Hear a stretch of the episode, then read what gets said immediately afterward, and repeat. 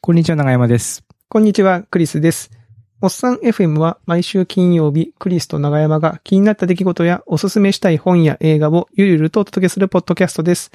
今週もよろしくお願いします。よろしくお願いします。いやー、長山さん、卒業式でして、今日、収録の今日ですね。長男いやもの。うそういうシーズンですね。そうなんですよ。うん。もうあの、中学校の卒業式でして、はい、ちょっと会社の方、あの、お休みさせていただきまして、お出席を、はい、してきたんですけどね。もう、え、中学卒業して高校ですかもう高校ですよ。早い、ね。早い。 ね、あのーなんだろう、ハテナのあの、セミナールームに、なんかイベントの時にね、やってきて、ああの、ちっこい子が、もう高校生ですよ。高校生そうです、そうです。高校生とかす、いやもーう想像がつかないな。ね、早い。で、まあ今日卒業式出たんですけど、なんていうかあの、ね、このコロナのご時世なんですけど、京都はね、まだあの、緊急事態宣言も明けまして、うんうんうん。解除されまして、一応式はコロナバージョンというか、えー開催するけど、ちょっとこう、中身を、例えば卒業証書はまとめて代表が受け取るみたいな感じ時にコ間ンパクト短に。縮と、はい。な参って加たん人です数けちょどっと絞ったりとか。そうそうそうで。すかね。うん、うん。面白かったのが、あの、国歌斉唱がね、国国歌斉唱歌と、うのね。そうそう、んこう国歌斉唱が、うんうん。えー、なんかパンフレットというか、あの、えーお題目というか、式、なんていうの、式辞あの、うんあれを式次見第みたいな。式次第かう。ん式次第を見たら、えー、国家成長、静かに聞くってなってて。お、 なるほどあ 静かに聞く。あ、聞くんだと思って。で、起立って言っあて、ーこうテープが流れて、その、えー、国家と効果を聞くっていうですね。聞くっていう。誰かが歌ってるのを聞くっていう。そうそうそうそう。へーあの、なんか微妙にこう、ね、国家成長と成長ってこう、音を似せてんのかなってちょっと一瞬思いましたけど。 なんかね。。ああ、でもそういう感じなんですすね。まあ、はいなるほどな、いろいろ。えーえ、もう高校生、え、反抗期とかあったんですか反抗期ですか反抗期は、その、なんかガラス割るとか、バイクで走り出いすつみたのい時なや代つ。の反抗期の話をしてるんです まあ今でもいるとは思いますけど、まあ、割と、あの、うちの子供は長男も次男も結構おとなしい感じの子供なんで、おーはい。まあ、なんでしょうね。ちょっとまあ、時に、その、時々でね、機嫌の悪い時とかはもちろん人間なんでありますけうど、うるせうるせえ、親父みたいなのないですかるせえ親父みたいうなのるは、せてえ、親父み たいな。出てこいめえこの野郎っつって。そうそうそうそう。そういうのないですかないですね。ないんだ。ない。それ、それを Vlog にしてほしかったな。てめえこの野郎みたいな。あの、その、顔にモザイクかけて。怖い。あの、親父が部屋で YouTuber してたら、息子がうるせえぞつってね。 何時だと思ってんだこっちは受験してんだよとか怒鳴り込んでくるっていう。あめちゃめちゃ面白いじゃないですか。めっちゃ面白いですね。うんその逆パターンはよく見ますけどね。子供ああがやってて、ね。お母さん、録音してると入ってきちゃうみたいなね。そうそうそう。お母さんの声が入っちゃうみたいな。その逆パターンは確かにね、面白いですね。いや、しかしあの、卒業式で、あの、僕は結構あの、なんだろう、少年野球とかでも写真とか撮ったりとか、あの、うんうんうんして、同級生のね、お父さんお母さんに配ったりしてたんですけど、その、前からランクね、やってますよね。そうそうそう。で、まあ、卒業式も、あの、いつものどでかい望遠を持っていて、保護者席ってこう後ろの方なんで、うん。うん一応こう、ね、前の方も撮れるよえ何ミリの何何ミリのレンズなんですかえっとね、一応近くを撮るように、えー一眼レフ、あの、僕はあのマイクロフォーサーズなんで、うん一眼レフ、普通のやつの換算で、えっ、と、手元30ミリと、 30ミリで、望遠の方が、えっ、とね、400、800なのかうんよ400、800ミリ ?400 ミリから800ミリ。なはい。。おおすごいです。すごいの持ってきますね。すごいのを持ってっちゃったんですよね。おーバズーカみたいな感じで。そうそうそうそう。で、まうあん、一応その壇上の、なんかこう、あれが撮れるかなと思って持ってったんですけど、いやーね、こう、普段ね、やっぱ、室内で撮ってないですよ、僕は。ああ、の、外で撮ってるから、野球とか。いや、室内はむずい、望遠特に。やっぱ、手持ちでやると、ほら、体育館ね、思ってるよりかも暗いんですよね。あー結構ブレ、そっかそっか。光が全然足んないんだ。光が足んない。もう全然足りないですね。で、いかに僕が、こう、炎天下のお日様の光のパワーと、シャッター速度に助けられたかがよくわかりましたね。あそー。の、あーじゃあブレ、結構ブレちゃったりとか。結構ね、こう、うん、あとまあその撮ってる姿勢も、その椅子に座りながら後ろから撮ってるんで、あなんでしょう、こう、ちゃんと構えて、ブレないようにっていうあ。ね、姿勢が、三脚とか使えたらね。そうそうそう。うんまあいいんですけどねまあ、それもね、なかなかできないですし、うん。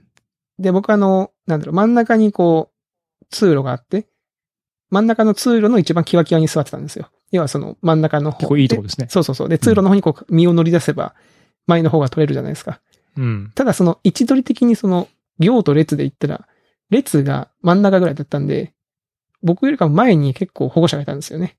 うんうん。でお母さん、 前の方のお母さんとかが結構内側にこう、身を乗り出して見たりしてるから、あ、取れない みたいな。そっかそっか。はい。まあそんなことがあって、なかなか楽しい難しいねう。、うんん。 難しいなと思って卒業。ねいや、でもおめでとうございます。うちの上の子も幼稚園が卒園になるのかなあ今年で。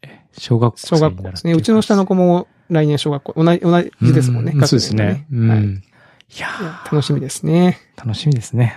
またう春、ん別れあり、出会いありで。そうですよ。はい。まあ、うんみたいなことが最近ね、あの、あったっちゅう話ですけど、うんはい長山さんなんか最近、なんかコーヒーを、あれですかう。そう。そう、ツイッターにもちらっと書いてるんですけども、コーヒー、あの、カフェインレスのコーヒーを入れてます。まあ、朝一杯だけカフェイン入ってるやつ飲んで、普通のやつ飲んで、それ以降はカフェインレスのデカフェっていうのを飲んでますっていう話は前にしたと思うんですけども、あの、豆をゴリゴリゴリゴリゴリ引いて、で、こう、ペーパーフィルターっていうのにかけて、はいはいはい。それで、あの、入れてるんですね。うん。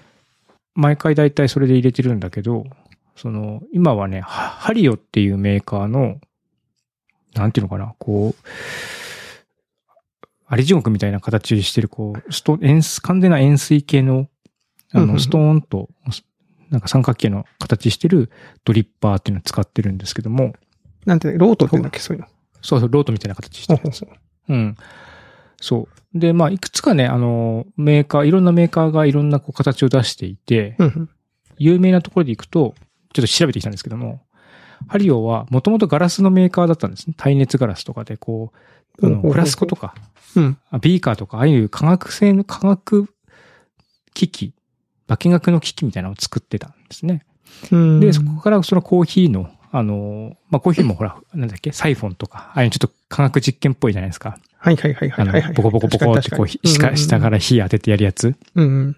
うん。で、なんか、ああいうのを作ってたりとして、コーヒーの事業も乗り出してきて、で、今僕が買った、買っているドリッパーっていうのは2005年に作られたっていう、比較的最近の、まあ、へー製品で、で、あと有名なのはメリタとカリタっていう名前似てるんですけども、メリタっていうメーカーとカリタっていうメーカーがあって、で、メリタっていうのが、そもそもあの紙でコーヒーをこすっていう最初のあの発明をした会社なんですね。え、それまでは何で、それまではですね、あの、茶こしみたいので飲んでたらしいんですよ。これが千あ、紅茶みたいな感じうん、あほうほうほう1908年にそのメリタっていうのが会社ができたんですけども、だから1900年の初頭までは、その金、 金網というか、いはい茶はいはいこしみたいな感じで。えこうしてて。で、もとももとその、うん。で、それだとやっぱり粉っぽい、粉粉が残っちゃうんで、うん。もう飲み味が良くないなっていうので、メリタ・ベンツさんって方がですね、ドイツの方が、ベンツ。うん。ベンツさんはね、自分の息子のノートの紙をこう折り曲げて、うん。それでフィルターを作って始めたっていうのが、あの、最初なんですよ。で、完全にこう、超スタートアップっていうか、家族経営で、うん。社員は夫と二人の息子だけでありって書いてあって、だから完全に家族経営で、で、延々とそのフィルターをこそう、折家、って。家で、家でバンバンフィルター作って、売って、で、それで大きな会社になったみたいな感じなんですね。へえ、それが最初なんだ。そうそうそうそう。で、カリタっていうのは今度は日本の会社で、で、これも世界的に有名になってるんですけども、うんうんカリタっていうのは日本の会社で、えーそこからさらに50年経った、1958年に、えー東京の日本橋でカリタ、カリタの前身の会社ができて、そこはコーヒーの、コーヒーの機器を販売するっていう会社で、えーカリタ式っていう形で、えーまたドリッパー、ちょっと、ちょっと違った形なんですね。メリタは穴が1個なんですよ。で、カリタは穴が3つあるみたいな。ちょっとち、どう違うんだって感じなんですけども、そういったとこ違いがあって。まあ、そういう違い、細かい違いがでもコーヒーの飲み味とそうなかそうそう。に変わってくるんだ。僕が持ってるやつとかカリタ式っていうのは、あの、いろんな人がこだわりを持ってこう、このぐらいまで何分間で入れようとか、なんか何回注ぐといいとか、こう、いろんなテクニックを、その人間が工夫するみたいな感じなんですね。うん。で、一番最初の初期のメリタってやつは、もう穴が一個だけしか開いてなくて、もうドバーっと入れ入れて、じーっと待ってたらおしまいみたいな感じで、あまりこう人間の工夫する余地がない入入れ方ならしい。しいんですよ。うんうんうん。で、逆にそのメリタの方式だと、まあ一回お湯注いだら、あとはもう落ちきるまで待つだけだから、まあ他のことできるし、まあなんか朝に、こう、ぼんやりしてるから、そういう時にこう、30秒でこのぐらいまで入れなきゃいけないとかってこう、シビアなことやってるのも結構大変だから、メリタ式っていうのにちょっと試してみようかなと思って、買いまして、うん。新しく。くその、で、今週来たんでそれをちょっとね、試したんですけども。どうですか違いますかやっぱり。うん。あのね、こんなに違うとは僕思わなかったんで結構びっくりして。あそんなに違う。うう。ん。なんか、別に紙でこしてるし、で、豆の引き方もお湯の温度も全然変えてないんですけども、うんうんうん。その今まで入れてる方の方が、まあ、最終的に言うと好みですね。あの、今までの方が。新しく買ったこのメリタは、ちょっとね、なんていうのかな、あっさりするんですよ。なんでかわかんないけど。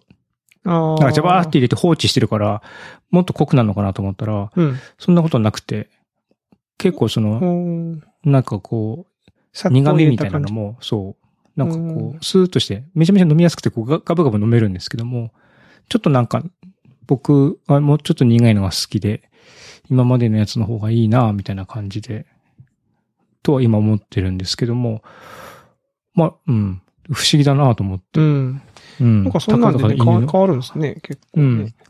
んそう僕のは穴が大きいか、メリタは穴がちっちゃいかっていう違いなんですけど、うん穴の大きさでこんなに違うもんなんだな、みたいな。そうなんだ。穴のそんな大きさの違いなんだね。うん。そそんな感じで、不思議、不思議と思いながら、ちょっと最近コーヒーを楽しんでいるという。え、メリタ式んその一回ガーって注いでほっとくのがメリタ式でしたっけそうそう、メリタ式。うん。それだと、まあ、要は誰が入れても安定はするのかなその入れ方が。そうそうそう。まさにその通りで、うんそう。あの、別に高いところから落としても低いところと落としてもあまり変わんないと思うし、う。うん。何回も注いだりしないんで、基本的には味は、僕も何回もやってるけど、大体同じような味になるんですよ。あっさりとしたう。んで、逆に他のやつだと、こう、ゆっくり注ぎすぎちゃうと結構苦くなっちゃったりとか、逆にこう、ジャーって入れちゃうと、薄いに苦い水みたいになっちゃったりとか、そう調整が、うん。まあ、こだわれる。だから、マニュアル車みたいな感じで。うんうんうん。うん。細かいところにこだわれるんだけど、まあ、ちょっとめんどくさいみたいな。で、オートマだけど、ちょっとあっさりしてるみたいな。こう、なるほど、難しい。これ中間ないのかなみたいな。 難しいですね。セミオートマみたいですね。えーうんで、実はね、中間を試行し錯誤した、あの、ドリップもあるらしいんですけど、ほうほう。またこれドリッパー増やすのかみたいな話になってきちゃきちゃうんで。 まあまた、えちょっーと、こう、今日が乗って買ったらまたレポートをしようと思うんですけども。そうなんだ。ちょっと近所のコーヒー屋の兄ちゃんに聞いてみよう。なんか、そういうのあるらしいですねうんあどみそたういな。うん。どの、ここはど、何式ですかとかってちょっと聞いてみるとうん。いや、いいかもたしれないだね、です。その、僕の言ってるところは基本的にはそのエスプレッソをこああ、そっかそっか。マシーンでね。なんだピアノっなんてだね、うう、ん、ドリップもやってるんですよ。なんかそうの、ん。ドリップは本当に、多分ね、これで言ったら多分メリ、メリッタ式なんだろうけど、でも結構あの、細いやつでやってるんだよな。違うのかなあれ。うん見た目がメリッタっぽいだけで、あ、聞いてみよう、明日。うん。えー、聞いてみてください。聞いてみます。うん。あ、そう、メリタとカリタは穴の数しか変わらないのであ、外から見るとね、わかんないわかんい。ないんだ。だからカリタかもしれないです借りたかもしれそないの、。やっぱりコーヒー屋さんちょっとこだわりがあると。あんな三つの方はね、入れ方によってちょっとやっぱ味が変わるみたいなんで。そうなんだ。うん。いやー、深いっすね、コーヒー。 コーヒー。うん。なんかちょっとこう、うん、おっさんっぽい感じの趣味でいい、趣味というかね、思考でいいなとやばいっす思ね。いつつコも。ーヒー入れ出して、長山さん、そのうち喫茶店開くとか言い出すんじゃないですか。 俺の入れた思考のコーヒーをみたいな。あるあるのやつね。結構なんか焙煎とかうん。してる人とかも、ツイッター見てると、こううん趣味でやってる人もいたりとかするから、なんかみんな結構意外にこだわってやってるんだなと思って。なんかその、焙煎とか、なんだろう、まあまあ、焙煎、そのコーヒー入れるとか、うん。あななんだろうな、こう燻製とか、ななんか、既製品を買ってんって、ある時、あ、これなんか家でもできるんだってなる時に、多分こうハマっていくんでしょうね。こうなんか、あ、そうでしょうね。家でも、うんあ、やれんじゃん、みたいな。うん自分好みのやつ作れんじゃん、みたいな感じなんだろうな、きっと。いや、いいですね。コーヒーじゃちょっと。なやまさん、あの、コロナがもう少し落ち着いたらね、あの、カレーの会復活させるって今言ってましたけあそうですねど、カレーの会。うんね、カレーとコーヒーの会をぜひ。ひ、ああ、あそれもいいですね。ね、カカレレーーとコーヒーとかめ、 めちゃめちゃおっさんっぽくていいです ね。もうカあレとー、そ、あとそば、そば打つ人がやってきたらもう完璧 な、完璧ですね。 確かにね、そばね、そばも言う、うん言うもんね、そばも。うん。うちの親父もやってたな、そういえば、そばあるとき。うん。うん、なるほど。いや、いいですね。いやいや、まあ、そんなことしてたりとかしてます。うんあの、今週はですね、ちょっとあの、長山さんも僕も、えー、映像作品ですかね。うん。ちょっとこう、紹介をしていきたいなと思うんですけど、うん。僕からじゃあ、紹介しちゃはおうい。どうぞどうぞ。星の王子、ニューヨークへ行く2ですよ。 また、あれですね、コブラ会に続いやい本当てねちょっとその懐かしい感じそうなのよ。もううんメソッドがほぼ小倉会と一緒なんで、その何を語るんだお前はっていう感じなんですけど、うんうんうんい。や、これがね、いいんですね。あの、星の、まあ、星の王子ニューヨークへ行くはもう、えー多分このポッ、こういうポッドキャスト聞いてる方は、ああ、あれねって思う人は多いと思うんですけど、うんうん。まあ、僕らが子供の頃やってたあの、そうエディ・マーフィーね、主演うのん。やつで、長山さん覚えてますあの話、ストーリーライン。なんか、なんかあんまり覚えてないんだけど、うん。その、え、なんだっけ、は、は花嫁探しに行くんだっけそうそうそうそうそうそう。そうですよね。そうそうそうそううんうんうんうん。あのーザワンダだっけなんかその、まあ、か架空の国の王子様がいて、あザムンダだ。ザムンダっていう。あ、ザムンダ。う。うんんアフリカの国ザムンダに、えー生まれたアキーム王子ね。その、エディ・マーフィー。アキームが21歳になったんで、花、花嫁をもらわなきゃいけないと。ってうん。言って、なんかその、どっか別の国からこう政略結婚的にこう連れてくるんだけど、全然魅力的な感じじゃないんですよね、その人からすると。うんうん。、で、やっぱその結婚する前には自分で探したいんだって言って、お供の、えー連れてニューヨークにやってくると。で、身分を隠して、えークイーンズの、えーこう安アパートの一室を借りて、で、あの、うんマクドナルドの偽物のマクドゥーエルっていう あの、覚えてますマあクっドゥたーあエっル。た、ああったあった、マックドゥエル。うん。あ明らかにこう M マークなんだけどね、そうう、んうん うん。マクドゥーエルってハンバーガーショップでアルバイトしながら、その、花嫁探しをするみたいな話ですね。ねで、この時、に、え、なんだろう、主人公が惚れるリサっていう女の子がいるんですけど、うんそのリサって女の子の恋、恋敵というか、えーその子にこう、付きまとってくる男がいるんですね。そのお金持ちの男っていう設定の。うん覚えてますうんその人。なんかこう、えーヘア、ヘアワックスをこう、つけてるみたいな感じの、どんなんだっけちょっと待って、検索させて。覚えて、覚えてないかなあのおいもう一人なんか相方みたいなのいましたよねーあ、。そうそう、いいます、います。あれは何、と、その、セミ、セミくんね、セミっていう。何こう、召使い、召使いみたいな感じそうそうそう。まあ、召使いっていうか、まあ、アキームの、まあ、身分的には召使いなんだけど、まあ、基本的にはもううん昔から一緒にやってる、こう、友人みたいな。ああ、ですよでね、なんかね。で、そのうんアキーム王子は結構本気で金嫁を探しに行くんだけど、そのセミは、割とそ のあ、そうそうそうそう。なんか、便乗してやってきて、俺も女遊びするんだみたいな感じで、 ウェイウェイみたいな感じですそうね。そうそう、悪いことをするっていう、えーやつで、で、そのダリルっていう男が、えーそのリサの親公認の恋人みたいな感じで、整髪料を手掛ける会社の息子で、ちなみにこうハンバーガーショップに強盗がやってくるんですけど、それはサミュエル・ L ・ジャクソンです。そうでしたっけそうなんですあ、よ本。当だ。書いてる。うん。へー若かりしのサミュエル・ L ・ジャクソンがその強盗役で出てくるっていうね、あの、のもあるんですけど。まあまあ一応そういうストーリーラインで最後はその花嫁を探して、えー、そのリサっていう女の子とこう恋仲になるんだけど、やっぱその王子ってことがバレてしまって、うんうん。えー、まあバレてっていうかその王子っていうことが分かったんで、そんなとこには行けないみたいな感じになっちゃって、あーさあどうなるみたいなその身身分の差みたいなのがそうこそううあそうったそうりとか。あっていう話の続編がね、続編ですよ、長山さん。これ何年前でこの映画。ーじ、時差すごくないですかうん。で、で1988年の公開なんで、うん。え、何年三、ん ?33 年ぶりですね。わのあ。続編。しかももう正当続編なんで、もうオリジナルキャストほぼ出てるんですよ。それもすごくないですかあ、そうなんだ。うん。だからエディ・マーフィーも、その、さっき言ったセミっていうその、召使いのあうん。人も出てるし、で、多分リサも出て、その、恋人役も出てるし、なんならあの、国王か。その自分のその、エディ・マーフィーのお父さんだった人うん。が出てるんです。90歳ですよ、今。すごい。で、それもすごいですよね。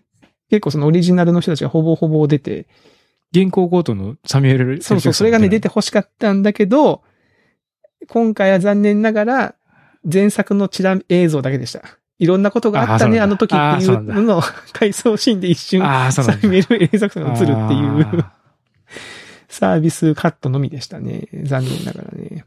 出て欲しかったんですけどね。あただね、あの、うんあれは出ます。モーガン・フリーマンは出ます。全く関係ない けど。モーガン・フリーマンは本人役で出ますね。ー。え、本人役そそう、なんかその、まあ今回の話、どんな話かっていうと、その、うんアキームも結構いい年になって子供がね、3人いるんですよ。うん。ただ、全部娘なんですね。おーで、男じゃあ女が王い女なをいと。迎えなきゃいけないんだ。で、そううそうそう。で、まあ、一応そのザムンダのしきたりで、王を、王位を告げるのは男児のみであるっていううん。しきたりがあってどうすんだよ、みたいな。でも、リサ、ね、その、リサと結婚したから悪いんじゃないかっていう、なんかおばばもいたりするんだけど、ああ。そしたら、ら、なんかその、セミってその、お供の人が、いや、実は王子には、その、ニューヨークに婚外子がいるみたいな。で、その、確かにその、当時の映像というか、当時のフラッシュバックをすると、あの時その、花嫁探しでニューヨークに行った時に、ナイトクラブに行って、うん。で、そこでなんか出会った人と、そのままなんかこう、一夜を共にしてしまったみたいな、ああ、そうなんだ。なるほどってね。いうことになってて、で、その人が今子供を産んでて、うで、んその人を迎えに行くぞっていう。へえ。で、僕ができるその、ほ星の王子ニューヨークへ行くっていうタイトルなんですよね。うんで、元々のその英語のタイトルが Coming to America っていう、そのアメリカへ行くみたいな感じなんだけど、今回のタイトルは Coming to America の to が2になってて、ほぼほぼ同じ発発音で、これどう区別するんだっていうああ、なるほど。 本当だね。なんだ けど、本当だてね。っきり今回も前作と同じようにアメリカで結構話がね、展開するのかなと思ったんだけど、うん意外とそうでもなくて、割とそうんうの、んアメリカで生まれて、なかなかこう何者でもない自分にこう嫌気がさしてる30歳ぐらいのその自分の息子を王子だっつって連れて帰ってきて、さあどうすんだみたいな話なんですよね。うーん。で結構ね、あの、なんかその当時のいろんなこう、映像とかも出てきたりして面白いですし、まあ、前作との対比で言うと、あの前回、その前作は割とその、えーまあ、身分の違いみたいなものがあって、そんなものを花嫁として認めるわけにはいかないぞって言ってたんだけど、その王子のこの真摯な気持ちを聞いた国王が、なんかどうしたらいいんだろうなって迷った時に、そのセミが、そんなしきたりは、あの、なくしてしまえばいいと。なぜうんうなんらあなたは国王、国王でしょって、国王だったらそういうことできるでしょって言って、そのしきたりを曲げさせるんですよね。うんうんで、一方でほら、今回は、その男児しか王位つ、王位を継承できないっていうしきたりがあって、うん。うん。で、それをどうすんだみたいな。で、それなら、ね、国王だったらそこを曲げて女性につなぎ、継がせるみたいなのでもいいわけですよ。その自分の娘につながせるでもいいはずなんだけど、そこが最初その論点になったりとか。で、当時はそのアメリカで言うと、この30年の間にアメリカには黒人の大統領が生まれて、下手するとその女性の大統領とかも生まれそうになってるっていう現状があるじゃないですか。はい。で、当時は、そのアフリカだけど、やっぱそのこ黒人が国を治めている、黒人の国である、みたいな、その、その白人の国アメリカ対黒人の国みたいな対比が多分あったんですけど、うんうんうん。今回なんかそこが微妙にこうその時代を経て、ちょっと違った感じになってるのも面白いうんなるほど。感じですよね。へーみたいなのがあって、まあなんかその辺のとかを比較しながら見ても、じゃあやっぱり前作一回復習してから見た方があそうですね。面白いですかより面白いって感じですか僕ね。はそうね、あのーはい。僕結構好きなんで何回か見てるんですよ、前作。前作は、は、割と今見ても、あの、まあ、吹き替えで見ることをお勧めしますけど、いいですね。吹き替えで。あうん。吹き替え、当時のな、なんだろう、エディ・マーフィーの吹き替えの感じで見る方が、僕は結構楽しめるかなと思いますけど。うん。あれどの声だろ山、寺さんがやってるのかな今うだ山とちゃ。んかなああ、下条アトムって書いてあるもんあるね。あ本当に藤なんか、あれ、今、あそうウかィキペディア見たら、ソフト版は谷口。ああ、なんかいろんなバージジョンがョン。うんあるんだよな。うん。で、下条アトムバージョンと、山寺光一バージョンと。はいはいはいはい。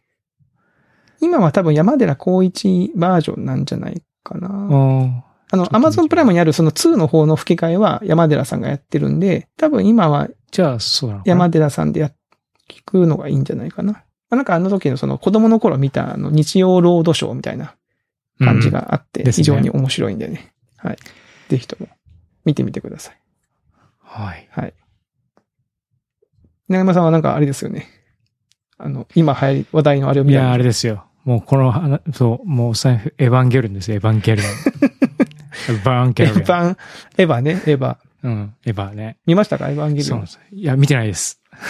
え、見てないシンのやつね。新、新エヴァンゲリオンは見てないです。僕も見見てなてないいかから、ら、あの、ネタバレの話も全然、あの、しないんで、皆さん、ご安心くだはさい。い。あの、僕もしたくてもできないんで大丈夫です。うんはいい、や、なんか、すごいこう、こんなにこう、僕のタタイムラインというか、うんうん僕の身近な人たちがこう、ネタネタバレやめてくれみたいなことでこう、阿ビ共感してるっていう状況になると思ってなかったから、そこにちょっとびっくりしたみたいな話なんですけども。そんなにエヴァみんな好きなんだなって思った。僕うも。ん、そうそうそうそう。あ、そうなんだ。まあ確かにね、その、まあ同世代なんで、こううん青春時代とかね、結構影響を受けたアニメーションとかね、いう意味で、エヴァ好きな人、あなんか、あ、この人もそうなんだみたいなうんうんうん人が結構いて、いますね、結構うんね。なんか結構ね、今回それでこう、驚いたっていうのがあって、それでこうあ、そんなにこう、実はあんまり僕は、新エヴァンゲリオン見に行くつもりはあんまりなかったんですけどうも、ん。ね、それ、それぞれのこういろんな 思いを語り出してるから、 ああ、そう、そうなんだと思って、ちおょうっとあの、今 Amazon プライムで、その劇場版の、えー新劇場版ってやつですかね。そうそうですね、新劇場版の、えっと、3作品うん。が Amazon プライムで無料で見れるので、えっと、ジョとハと Q うんうん。を、えっと、まあちょっと夜時間があるときに、うん1.5 1.5倍速で見ました。見た。見た。3つ。うん1.5倍速でまあほ1.5倍速で。1日1.1日1個1.5倍速で見 ました。どうでしたよかっ怒たらでれす、か怒られそうだけど。怒られそうだけど。まあまあ、一回見てるならいいんじゃないですか。うん。うーん、そうですね。うん、なんかよ、よくわかんなかったなって感じですね。なんか世の中一般的にはその、ジョとハで結構盛り上がって、Q でがっかりしたみたいな論あ調そうそうそうそう結構ありますよね、その、うん。皆さん。なんか難しい話ですよね、エヴァンゲリオンって。エヴァンゲリオン難しいですよね。だからうん一なん般、かそのめちゃめちゃいろんな人がその話み聞いて共感するわっていうタイプのもんでもない気がするけど、まあ見た目のかっこ、アニメーションとしてのかっこよさとかね、あ音楽のそかう、っこでもよアさとニか。メーションのかっこよさやっぱりありますね。うんだからその、なんだろうな、PV みたいな感じの、うでん見てた。感じがする。なんかやっぱりロボットがこう動いて、うんうんうん。素早く動いてなんかね、いろんなアクションをしたりとか、こういうミサイルが飛ん飛ぶシーンとか、うん純粋にそういうところがこう、かっこいいみたいな、そういうあの作品として見てる自分の方がお大きかったかな。おお、かっけえみたいな。なんかね、あの、そう、僕の子供ですよ。さっきあの、高校生の話出ましたけど、うんうんうん。その、まさしく今中学3年生の子供が、その中学校2年生の時にですね、あの、シンゴジラにハマって、おシンーゴジラをなんか2、3回ずっと Amazon プライムで見てたんで、僕がシンゴジラの人、監督って昔アニメ撮ってたんだよみたいな話を教えたんですよ。はいはい。エヴァンゲリオン。で、そのシンゴジラの音楽とかも、実はそのエヴァンゲリアンの音楽とかから来てんだぞっていう話を言ったら、うんその後その Amazon プライムで全話、テレビ版をテレビ版も、はいおーお彼は見て、ーうん。ドハマりして、旧劇場版も見る し、新劇場版も見て、おおで、もうすごい、もうエヴァンゲリオン、やっぱエヴァはええわ、みたいなことをずっと言ってる んです。まさしくもう。で、そそのた楽しんでる様子を見ると、やっぱこううん大人になった自分は、ややっぱちょっと、ああいう見方はできないなっていう嫉妬もあるんですよね。そう。いや、まさにね、それが言いたかったの。あ、 それが痛かった。うん。 そうね。やっぱネタバレ、ネタバレ、その、だから僕、純粋になんかこう別に社に構えるでも何でもなうんうく、ん純粋に羨ましいなと思ったんですよ。その、ツイッターとか見てて、みんなのネタバレやめて、やめてくれとうか、んうんうん。俺、俺は見に行ったみたいなことをこう言っているっていうのは、結局そのネタバレしされ、したくない、されたくないっていうのは、その、作品自体をこうもう、0から100までこう全部思う存分楽しみたいってことじゃないですか。うんうんうん。そ余計なその、情報なしで。ううん。うん。ん。その1対1で、作品と自分と1対1で。で、こう、そ、で、どうしてもそれがしたいって思えるような作品ってやっぱりこう、ね、年取ってくるとだんだんだんだんやっぱり減ってきちゃったそうななっんてだいうよな。うん、気もあるし、う。うんん。だからそこまでこう熱意とか愛情とかを持ってることって自分にあるのかなってこういうふうにちょっと思っちゃって、そのみんな、みんな、みんなの様子を見ていて。そう、それでこう、あなんかすごくいいなと思って。うん。わかる。なだんかからそういうのもあってちょっと見な、直したのかもしれない。うん。うんなんかね、僕も、その、よくないんですけど、その、エヴァンゲリオンに限らず、映画とか、そのさっきの星の王子にしてもそうですよ。その、うん。やっぱりこう、なんか、おっさん FM で話せるなとか、なんかさっきの前作との対比がどうのこうのっていう、なんうか、んうんうんうん、しゃらくせえことを考えながら見ちゃうんですよね。で、見、あー見ながら考えちゃうし、見た後もそんなこと考えちゃうんですけど、やっぱほら、その、子供たちとかは、もう純粋にもうその作品に向かい合って、ポーンって楽しむじゃないですかうん、う。ん。で、ああいう楽しみが、方が今僕はできないんじゃないかなっていう気持ちにちょっとなってて、その、わかりますかねこの感じね。だから、長山さんの感じもちょっとわかりますその、う、うんん、まあ羨ましいさっ。てにそいうう感じ。ううんん。その羨ましさっていうのがね、ちょっとこの作品を通して感じましたね。あーまあね、僕はその今、マーベル・シネマティック・ユニバースですか。う MCU んとかは結構そういう、なんだネタバレは嫌だし、とかっていう気持ちで初日とかに行ったりして楽しんでますけど、うん。本当にそのピュアな感じなのかっていうと、ちょっとわかんないです。初日 に、初日に行ってやったぜってなんか言いたいみたいな、その、うんうん。わうんわかりますかね。そのネネタバレが嫌だとかじゃなくて、初日に行きましたよ。そんだけ好きなんですよ、僕は、みたいな、そのなんかこう、変な 成分が。ああ、入っ再てたり確しな認。いかな自分、自分のの確認のために言ってみたいそなねうそうそうそうそうそう。んっていうね、なんかそういうモヤモヤがありますけど、まあまあまあまあ。はい。あでも、エヴァンゲリオン。あで、で長山さん見に行くんですかその新エヴァンゲリオン、このまま流れで。だからなんか、うん、見にちょっと行きたいなとは思っているでもあれですくよ、らいか劇な場で。は1.5倍で見れませんよ。そうなんですよね。ししかも、長いですよ。2時。そう間50分とか。そう、なんかみんなトイレの話してた。してましたね。コーヒー飲んでで、コーヒー飲んでから行くと、とか、ビールとか飲むとやばいとかっていううのを言ってて、ああ、そんな長いんだと思って。長い。なんかでも Amazon プライムで前半15分だけ公開みたいなので、あちょっとちらっと見冒頭部分て。のところですかね。うん。うん。うん見て。やっぱりこうアクションシーンはかっこいいなと思って。そうか。それ見て。うん。キーボード打つのめっちゃ早く、早かったんですよ。その、なんて、あの、こあーオペレーター、操う、そ縦者う、のオペレータ人ー、そうそうそう、うん、オペレーターの人がいるじゃないですか。はいはいはい。バックオフィスの人たち。うん。うん。あの人たちがこうめっちゃこうカチャカチャカチャカチャってこう打ってるシーンがね、流れてて、キーボードを早く打つのもやっぱりかっこいいなと思 って、今日仕事しながらめっちゃ早くキーボード打って、いや、わかるうな、ん キーボード CSS を、を CSS めっちゃすげえスピードでキー、あの、今日は CSS を書い書いて、あの、おかっけえみたいな感じになななりましたね。なんかほら、SF とかだとなんかほら、なんだっけ、こう、空間 UI みたいな、あーオリジナル UI があって、こう手をうん動ありかますねしたりするっていうのがあるけうんうど、結局、キーボードを早く打てるのがかっこいいんですよね。かっこいいね。あれはかっこいいな。キーボードを早く打てるのがいいんですよ、やっぱり。うん。そうか。広角機動隊とかでこう、指がさらに分割してキーボードをめっちゃ早く打つオペレーターみたいなのが出てくるんですけど。 すすごい。うん。うんあ最終的にあれになりたいです。あれになりたいな。ええすごい。うんあそこまで行く、あそこまで行くともう接、うん直接接続した方が早いんじゃないかそなうってだよ感じになりね。ますけそど。の、キーボードの指分接続して、直接電気信号送ったら早いよね。 そこができるならそうだなって気もするな。うんえー、でも楽しみですね、エヴァンゲリオン。僕もなんか子供が見に行きたいって言ってるんで、まあ。いや、だからそうでしょうね。うんお子さんがもう見に行きたくてしょうがないんじゃないですか。そうそうもねで、子供がまだ卒業したから、今ちょっとこう暇な時期に入ったんで、ちょうどいい時期ですからうね。んまあ勝手に行ってこいなのか、一緒に行こうぜなのかわかんないけあど、ーあ、でも一緒に行けるもしかしたら最後の映画かもしれないですからね。あとはほらね、高校行ったら。あーもう確かにいやなもう俺はもう親父とは行かないや。確かに。やめろ一緒に来んじゃねえエヴァンゲリオンのネタバレすんじゃねえよ、 親父せんだよ、お前怖い怖い、もう。怖怖い。え、怖 え。はい。まあそんな、こんなんがね、はい。はいいますけどね。はい。お、はいと言ってたら、そんなはんですい。時間が来ましたかね。はい。はい。ということで、えー今週のおっさん FM はこのあたりとさせていただきます。それでは皆さんまた来週お会いしましょう。さようなら。さよなら。